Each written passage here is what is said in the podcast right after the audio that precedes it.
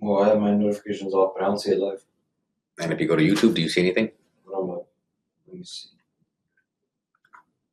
What's the church page again? Abbey Happy Homestead? Yes. Uh, maybe. Is it gonna be Hector Lunes? Could be Hector Duenas.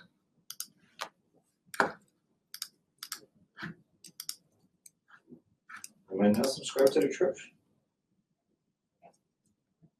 Search Happy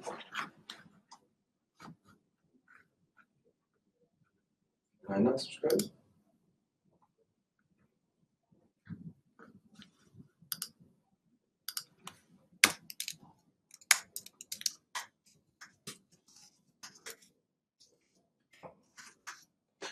Okay, it's youtube.com forward slash user forward slash Hec Duenas. Heck, Duenas, that's why I can't find it. Okay, so if I go to your page, I don't see anything, Bobby. Hmm. And I'm subscribed too. Bobby, Mm-hmm. notifications are turned off for child-friendly content. Videos made for kids on Just YouTube. one part because you guys Notifications are turned off here, just let me know. Nope, For what? I'll show you. Since your videos are for kids and notifications are off, see? It's actually turned off for content made for kids. See?